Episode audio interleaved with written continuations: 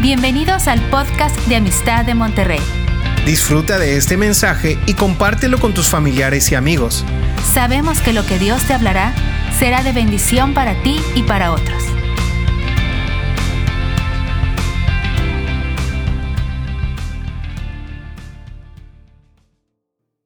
Durante este tiempo queremos compartir sobre un tema en particular. ¿Cuál es el tema? Este tema es el llamado y va a ser una serie donde vamos a ir hablando del llamado desde el principio y lo que tenemos que seguir haciendo cuando ya estamos en Cristo. Vamos a comenzar con este tema y también dentro del tema vamos a estar compartiendo algunos testimonios de cómo fue nuestro llamado y algunas etapas por las cuales durante casi 40 años el Señor nos ha ido llevando. ¿Qué les parece si oramos comenzando. ¿Quieres orar, Adriana? Sí. Gracias Señor por esta tarde, por este momento en que estamos hablando tu palabra. Yo te pido que esté la unción del Espíritu Santo y que nos hables a todos en esta plática, Señor, en el nombre de Jesús. Amén. Amén. Amén. Bueno, pues el llamado es algo muy especial. Mucha gente pregunta, ¿cómo sé que Dios me está llamando? ¿O cómo supieron ustedes el llamado de Dios para ir a Japón o esto, el otro. Eh, el llamado tiene su origen, tiene su, origen y yo le voy a dejar un espacio a Adriana que nos, que nos comparta el primer paso de lo que consideramos la parte más importante del llamado. Bueno, el primer llamado que tenemos como, como personas es el llamado a recibir a Cristo. En Apocalipsis 3:20 dice, aquí yo estoy a la puerta y llamo y alguno, si alguno oye mi voz y abre la puerta, entraré a él y cenaré con él y él conmigo. O sea, hay un llamado. El Señor está tocando la puerta de nuestras vidas, de nuestro corazón. Si nosotros la abrimos, va a haber una gran bendición, porque dice, yo cenaré con Él y Él conmigo. Esto se trata de una convivencia, de una comunicación y sobre todo que usa cenare, quiere decir en, una, en un momento de convivencia del alimento, de la comida, de partir el pan. Entonces, nosotros todos tenemos un llamado y el primer llamado es una decisión, recibir a Cristo. Y, y, es una decisión radical, ¿verdad? Yo creo que a nosotros nos pasó así. Muchas veces Dios nos ha estado llamando. En mi caso me llamó de varias maneras, pero como la historia de Samuel, 1 Samuel 3, que le estuvo llamando Dios. Y sí, estaba, se dormía ahí en el tabernáculo, dice ahí cerquitita, ahí en el versículo 7, dice que todavía ni conocía al Señor. Y Dios le habló tres veces. Ya para la tercera ya entendió. Y a veces a todos nosotros, de alguna forma, Dios nos está hablando pero todavía no tenemos el oído afinado para entender o responder a ese llamado. Cuando Cristo vino a mi vida, eh, dice Adriana y lo, citó, he aquí yo estoy a la puerta y llamo. Así es. Entonces hay que contestar a ese llamado. Y eso fue lo que pasó conmigo. ¿Y Adriana después? Pues lo que pasó es que abrimos la puerta nosotros de nuestro corazón. Y sabes que eso es nos tocó tan bien porque no hubo con que uno sí y uno no Dios nos llamó a los dos juntos con diferencia de unos días en diferentes reuniones. Y yo creo que para empezar eso le damos gracias a Dios, porque los dos empezamos juntos a crecer en la palabra, a discipularnos. Y realmente hubo un cambio de vida, porque tú sabes que cuando recibimos a Cristo le abrimos la puerta y Él cena con nosotros, nuestra vida es impactada, nuestra vida es cambiada totalmente. Entonces, a como tú vas decidiendo esta, esta parte de recibir a Cristo es a medida que te va a llegar la revelación y las, y las eh, bendiciones del Señor. Ah, el alma se va regenerando, eh, somos nuevas criaturas. ¿Esto qué significa?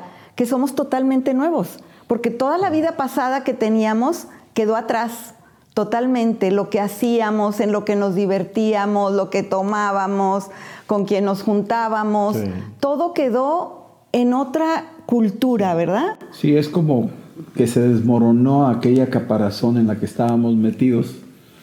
Si usamos el ejemplo del gusano que se convierte en mariposa, bueno, pues éramos gusanitos, pero nos envolvió su amor a, la, a la hora en que oímos el Evangelio. Ya lo habíamos oído muchas veces, pero el kairos de Dios, el tiempo de Dios llegó y cuando respondimos al llamado, ese día fue cuando se abrió ese capullito y ya Dios nos sacó a otra dimensión. Lo que dice Adriana, un cambio radical.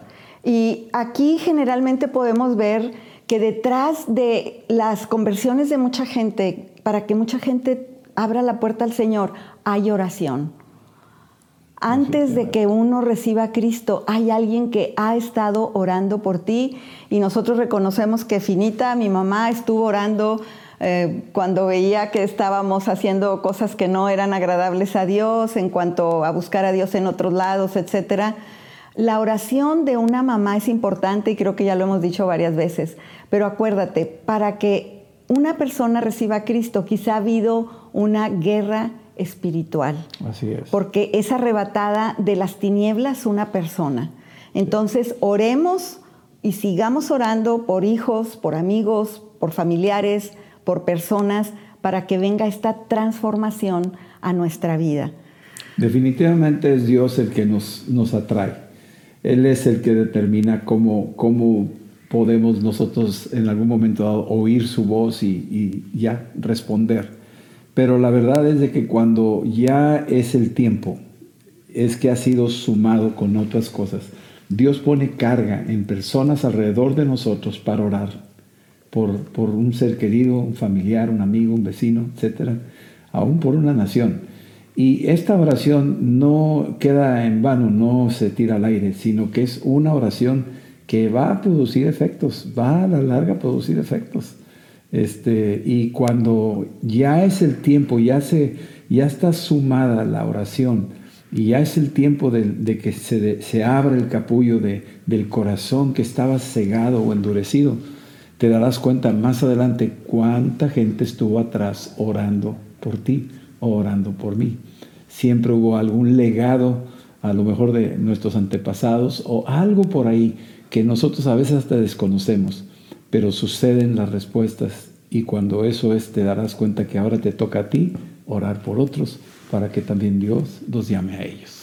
Inclusive reconocemos en estos tiempos que lo que el Señor nos ha dado y de las obras que se han levantado con un avivamiento en México no fue de repente, hubo antepasados, pastores, misioneros que cegaron, que, que, no cegaron, pero que sembraron con lágrimas y nos ha tocado a nosotros ahora recoger esta cosecha y seguir orando y seguir recogiendo.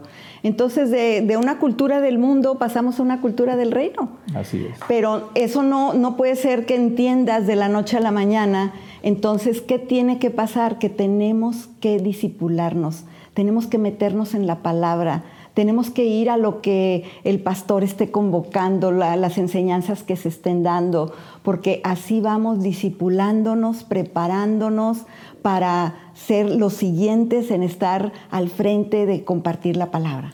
Cuando recibimos el llamado en el nuevo nacimiento que le llama Jesucristo ahí en Juan 3, el nuevo nacimiento es nacer del Espíritu, es recibir a Cristo en tu corazón. Ahí empieza la concepción, por decir así, del Espíritu y hay un despertar. Y como dijo Adriana, después viene ya lo que es el discipulado. Alguien eh, tiene que empezar a darnos seguimiento. Alguien me compartió a mí, por ejemplo, en la facultad, y yo hice la oración, pero no hubo seguimiento, no continué, no me metía a la Biblia, no me congregaba, eh, ya no tenía amigos cristianos, entonces estaba totalmente allá en, un total abandono. Pasaron muchos años hasta que por segunda vez me compartieron y ahí fue el tiempo preciso donde ahí sí se conectó eh, el que me compartió, me llevó a la reunión de grupo, a la palabra y yo después llevé a Ariana y ahí fue donde nos discipulamos y empezamos a crecer y no hemos dejado de hacerlo hasta este día.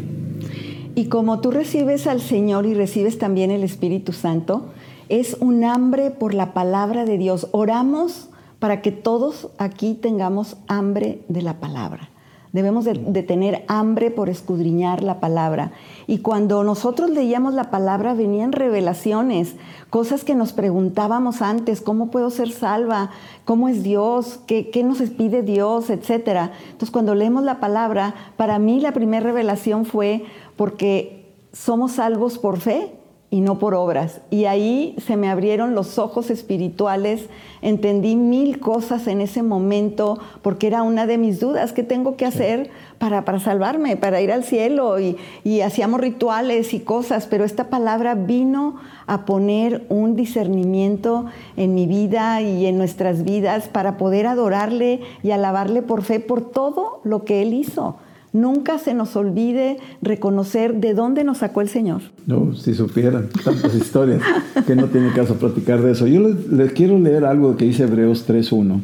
Dice, por tanto, hermanos santos, participantes del llamamiento celestial, considerad al apóstol y sumo sacerdote de nuestra profesión, Cristo Jesús. Un llamamiento celestial y que nuestro modelo es Cristo Jesús. Que consideremos su, vida, su ejemplo, su testimonio, su amor por nosotros.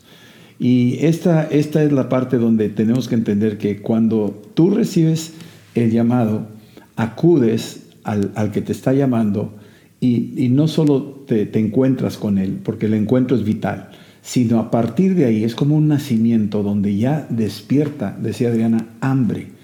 Y esa hambre es para alimentarte. Y el único alimento que puede nutrir tu espíritu es la palabra de Dios.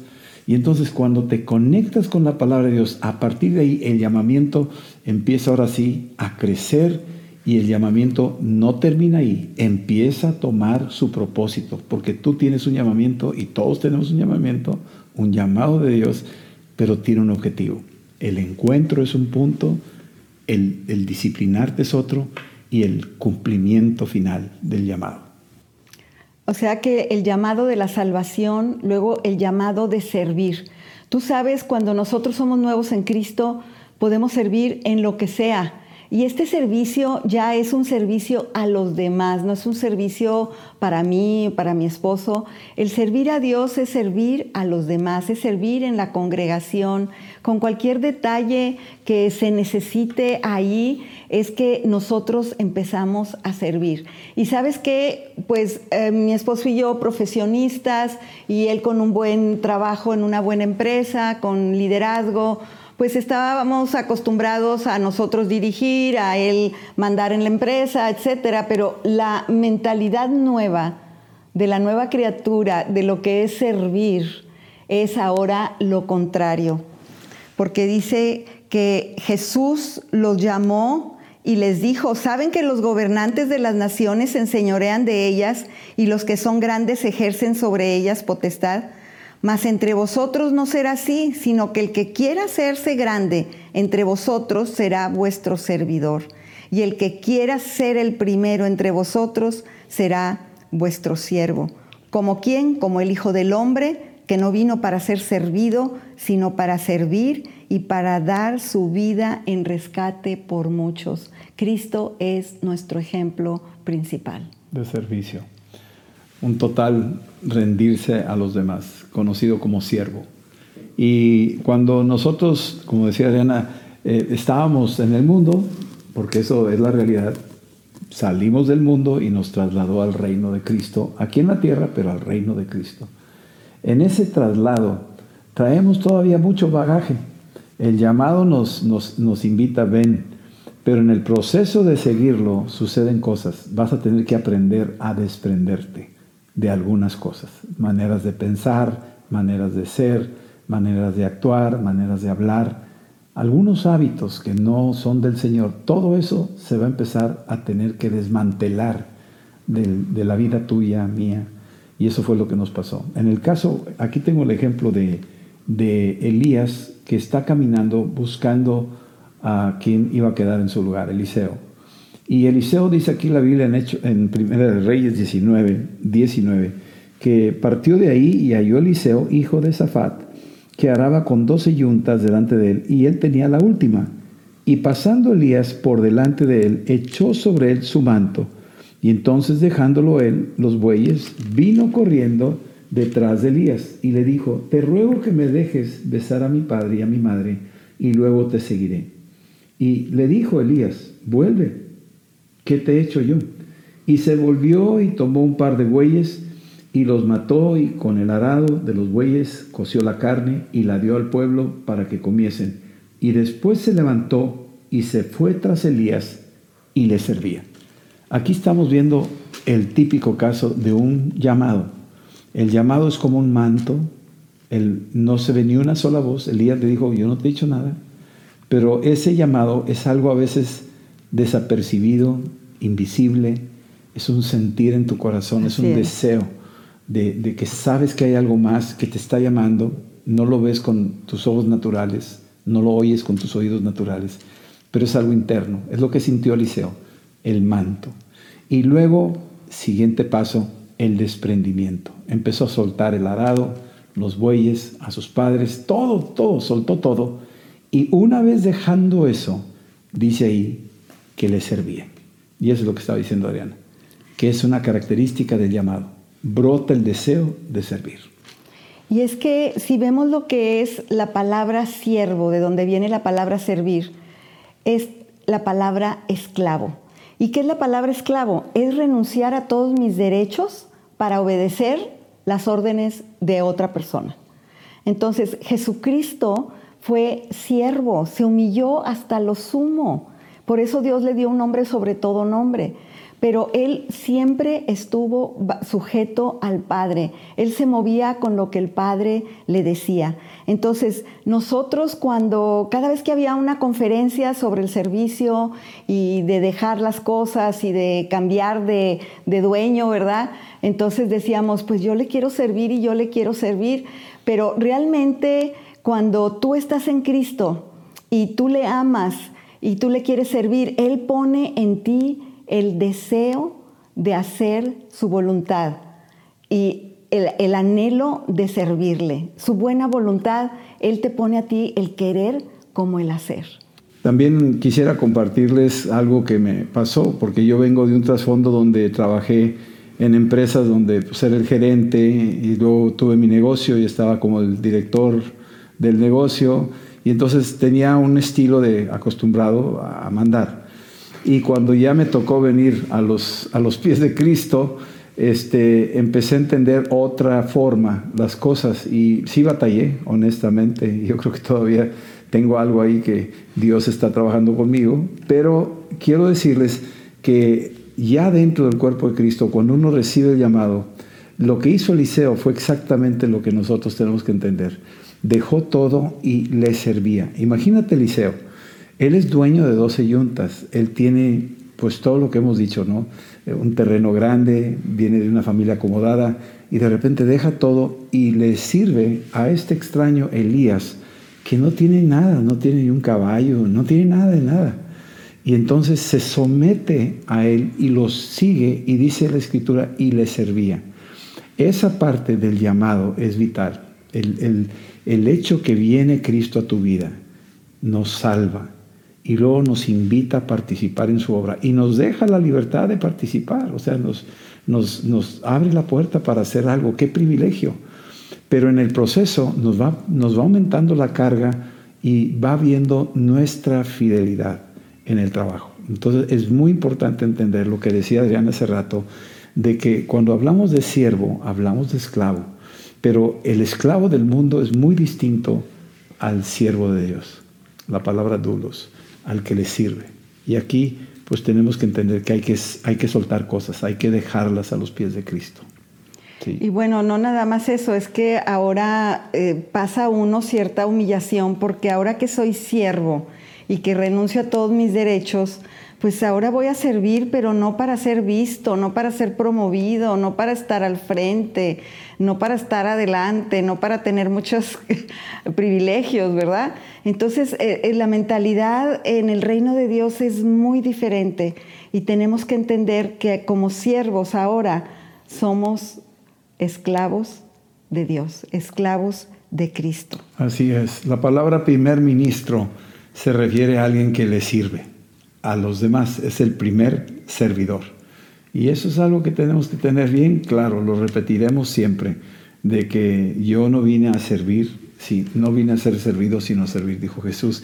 Y nosotros venimos a eso. Salimos de un mundo donde es al revés. Y la mentalidad del creyente, del cristiano, del nacido de nuevo, es totalmente al revés. Es como la mujer que le lavó los pies a Cristo, es como los discípulos que le servían y le seguían y los meseros de ahí del libro de los Hechos, capítulo 6, servían. Todo ese, ese perfil de la iglesia del primer siglo es algo que tenemos que asimilar para realmente desarrollar el llamado de lo que estamos hablando ahorita. Y no es algo que no podamos hacer porque si Cristo lo hizo, Él vino a ser siervo y no vino para ser servido.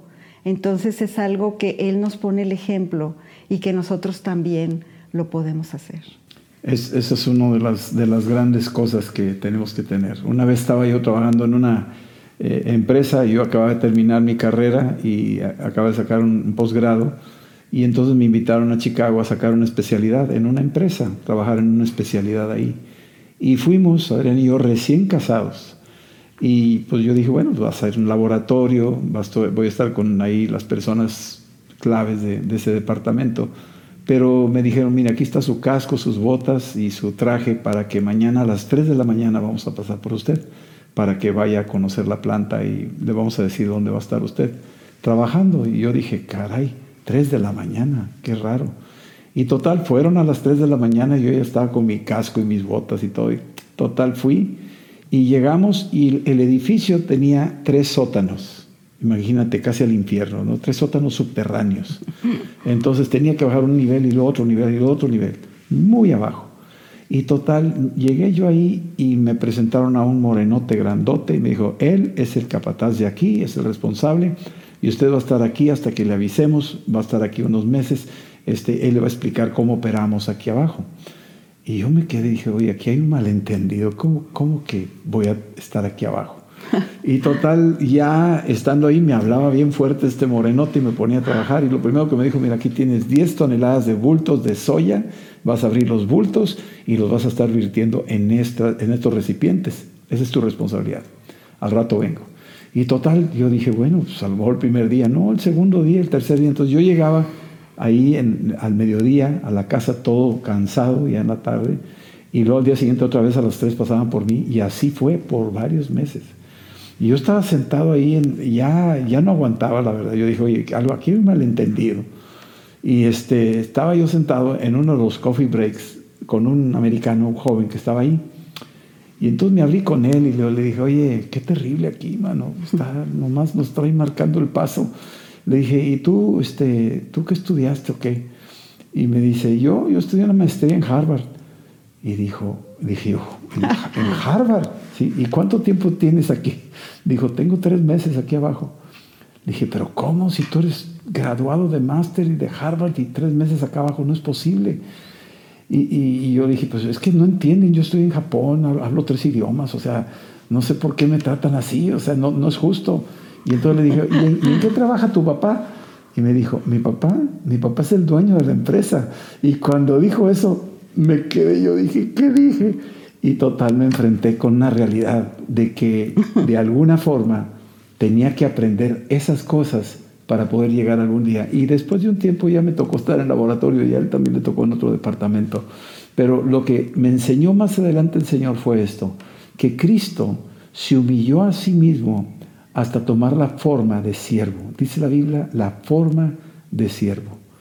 Para que por medio de esa actitud nosotros entendamos que el Padre envió al Hijo a la tierra para servirnos, para morir por nosotros, y Él es nuestro modelo. ¿Sí? Así es, y casi como que con este ejemplo vemos que de más abajo, ¿verdad? De, más abajo hasta un poquito más arriba, pero esto es para ir aprendiendo todas las cosas desde abajo, para saber lo que, si tú quieres ser jefe, ya sabes lo que hace un obrero ahí abajo. Si tú quieres ser jefe, ya sabes cómo se sienten los de abajo, lo que cargan, lo que pesan. Entonces el Señor así lo diseñó que nosotros empezamos así para entender a los demás y para no ser servidos, sino para servir a los demás. Entonces, eso es muy importante. Jesús nos invita a servir. Y hay una lectura aquí que Adriana nos va a leer. En Lucas 14, 16 dice que entonces Jesús le dijo, un hombre hizo una gran cena y convidó a muchos, y a la hora de la cena envió a su siervo a decir a los convidados, venid, que ya todo está preparado. Y todos a una comenzaron a excusarse. El primero dijo, he comprado una hacienda y necesito ir a verla. Te ruego que me excuses. Otro dijo, he comprado cinco yuntas de bueyes y voy a probarlos. Te ruego que me excuses. Y el otro dijo, acabo de casarme y por tanto no puedo ir. Entonces aquí vemos que el Señor les está invitando a ir, a participar, a servir, pero aquí siempre hay una excusa para ir con el Señor. Aquí el que dice que compró una hacienda, pues esto representa los negocios representa todo lo ocupado que estamos con los negocios. El que dice de las juntas, pues es, implica trabajo, ¿verdad? De moverse, de arar, de los bueyes, todo eso significa trabajo. Y luego el otro dice, me acabo de casar este representa la familia. ¿Y cuántas veces nosotros decimos, es que acabo de comprar una casa y pues necesito pagarla y trabajar más, necesito amueblarla, necesito decorarla y no puedo ir? El otro dice de las juntas, el trabajo. Ay, es que tengo tanto trabajo que no puedo. Y luego el que se acaba de casar, que representa a la familia, pues es que tengo niños y es muy difícil y no puedo. Y yo te voy a decir una cosa, no es que eh, creamos que podemos cuando le decimos que sí al Señor. es que en nuestra debilidad le decimos sí te quiero servir. Y la cosa aquí es que cuando tú le dices te quiero servir y Él ve tu corazón, él te va a hacer los espacios, aunque tengas trabajo, el tiempo. aunque tengas niños, aunque tengas eh, negocios.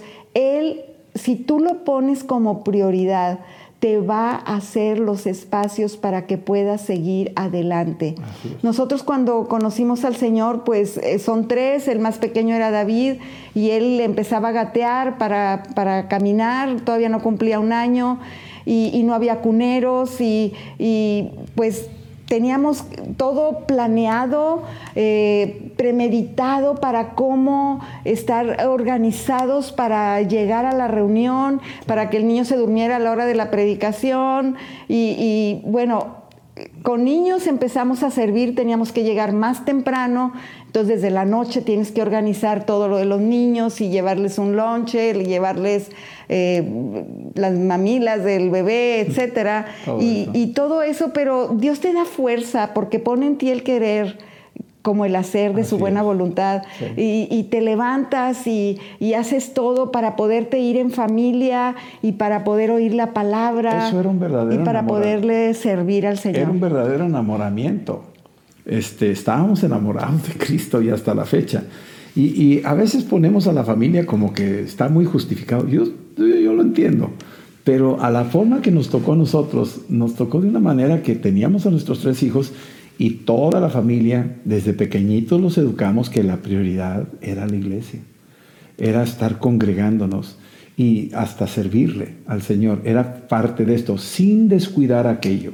O sea, hay un orden, estamos totalmente de acuerdo, no somos eh, irresponsables ni fanáticos, sino que sabíamos lo que teníamos que hacer, pero sí no era excusa llevar a nuestros niños o estar ahí y presentarlos como un pretexto para no ir. O un evento en un momento dado de deportes que teníamos que eh, dejar el ministerio porque me, ganó una carrera o esto, lo otro. O sea, sino que estábamos entendiendo que había una prioridad en nuestras vidas y era el estar cerca del Señor en su palabra, en su pueblo y alimentarnos. Eso significó muchísimo porque nutrimos el llamado. Esa es la forma de nutrirlo. El llamado, quiero decirles algo, va a pasar por una prueba. El llamado no es nada más así. ¿Sabes? Cuando Noemí está con Ruth y le dice, ¿sabes que no tengo más hijos que darles? Quédense, yo ya me voy a mi tierra, a Belén. Pues una de ellas dijo, bueno, pues hasta luego, suegrita, fue mucho gusto conocerte. Ofra se quedó. Pero Ruth dijo, no, yo me voy contigo. Y le dice Noemí, no, mi hijita, no, tú quédate aquí, eres de otro pueblo, allá no te van a querer, no tengo nada que darte, o sea, no tienes, o sea, mejor quédate. Y ella dijo, no, tu Dios será mi Dios y tu pueblo será mi pueblo. Ella pasó por una prueba en su llamado. Más adelante se casa con vos y ella es una descendiente, una antepasada de Jesucristo, nuestro Señor. Se incrustó en el linaje del rey David. Imagínate. Entonces, el llamado va a ser probado por medio del servicio, por medio del compromiso, por medio de tu prioridad. Define tu prioridad. ¿Cuál es lo más importante? ¿Qué es aquello que realmente es importante en tu vida? Y vas a tener que remover cosas y establecer la prioridad que es Cristo. Cuando lo haces, tu llamado tiene un significado poderosísimo y Dios va a cumplir su llamado en tu vida. Ahora, cuando nos damos cuenta de que salimos de Egipto, como quien dice, de nuestro pasado, nuestra manera de vivir tan diferente, ¿verdad? De que la verdad que Dios nos perdonó de todo aquello que estábamos viviendo en Egipto. Entonces, eh, ¿cómo no pensar que todo lo que tengo es porque Él me lo da? Todo lo que soy es porque Él me lo, me lo dio todo lo, mis hijos, mi casa, mi todo es porque Él me lo dio y sobre todo el ver el sacrificio en la cruz para, para trasladarme de las tinieblas a la luz y para ser lo que soy ahora, una nueva criatura, pues ¿cómo no le voy a servir? ¿Cómo no voy a estar en su presencia? ¿Cómo no voy a hacer algo para Él y por Él, verdad? Servicio es una forma de decir gracias es una forma de gratitud. Cuando la mujer entra a la casa de Simón el leproso y encuentra a Cristo ahí, ella virtió su perfume precioso, sus lágrimas, besó sus pies, sus cabellos limpiando sus pies, y todos la juzgaron mal, pero ella estaba sirviendo, eso era una función de siervos. Los siervos al recibir a los invitados a la entrada tenían un lebrillo, lavaban sus pies, los limpiaban, les pagaban por eso. Esta mujer le besaba los pies y no solo usaba agua en un lebrillo, su mejor perfume lo vertía. Y entonces ese, ese corazón es lo que Cristo valora, que estás poniéndolo a Él primero. Y al hacerlo, Dios te está dando a ti una posición. Dice, ahí donde está mi siervo, ahí estoy yo. Eso viene en el libro de Juan capítulo 12.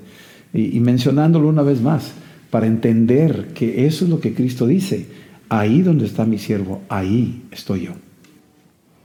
Ahora, el servirle a Dios no es una carga, es un deleite. Porque, sabes tú, haciendo la voluntad de Dios, viendo vidas cambiadas, familias transformadas, eh, vicios quitados de, de familias, los hijos regresando con sus padres, eso es un alimento para vida eterna, es un alimento para tu espíritu.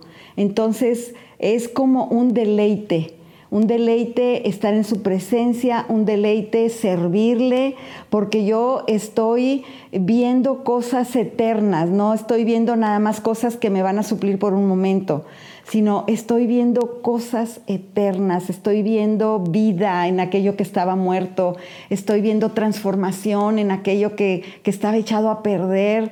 Eh, entonces es, maravilloso servirle al Señor.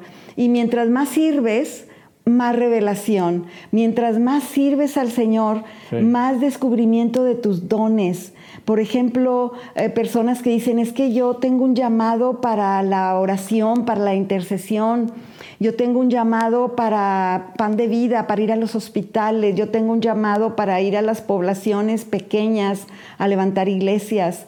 Eh, los llamados vienen cuando tú estás sirviendo. No es nada más porque estás en tu casa haciendo cualquier cosa y, y, dices, pues voy a hacer esto. No, porque tiene que ser la voz de Dios, escuchar la voz de Dios de lo que te está dando a ti.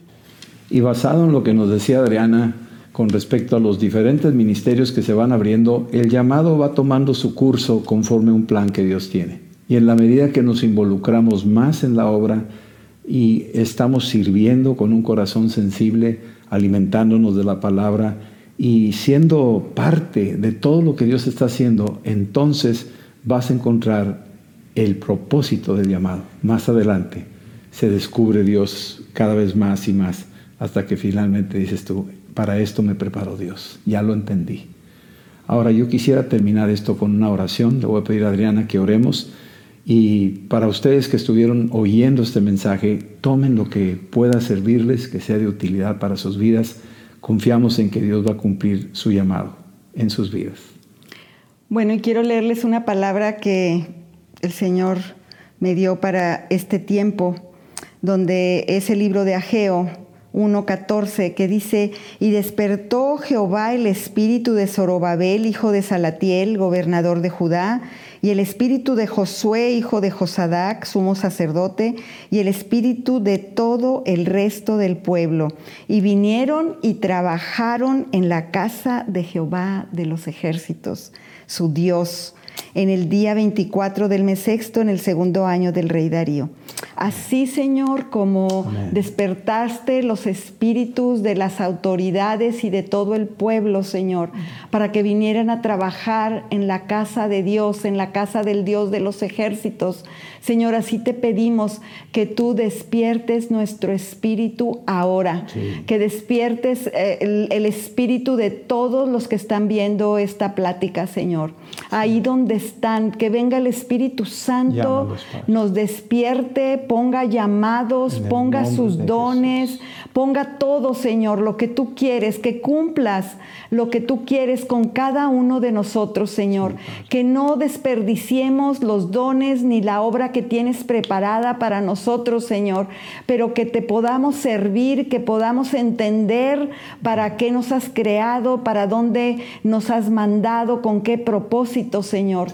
Despierta nuestro espíritu, te lo pedimos ahora, Señor, en el nombre de Jesús. Y para que así, Señor, podamos seguir adelante con nuestras familias, nuestros hijos, sirviéndote, Señor. Gracias, Padre. Así sea, te lo pedimos todo esto, Señor, en el nombre de Jesús. Que Dios cumpla su propósito en ti, su llamado, aquello que tú estarás oyendo del corazón y lo vas a seguir. Y si lo obedeces y le sirves, vas a ver el cumplimiento de ese llamado. Dios les bendiga. Y como dice la palabra, yo y mi casa serviremos, al, Señor. Dios les bendiga. Esperamos que este mensaje te ayude en tu vida diaria. No olvides suscribirte y seguirnos en nuestras redes sociales. Somos familia amistad.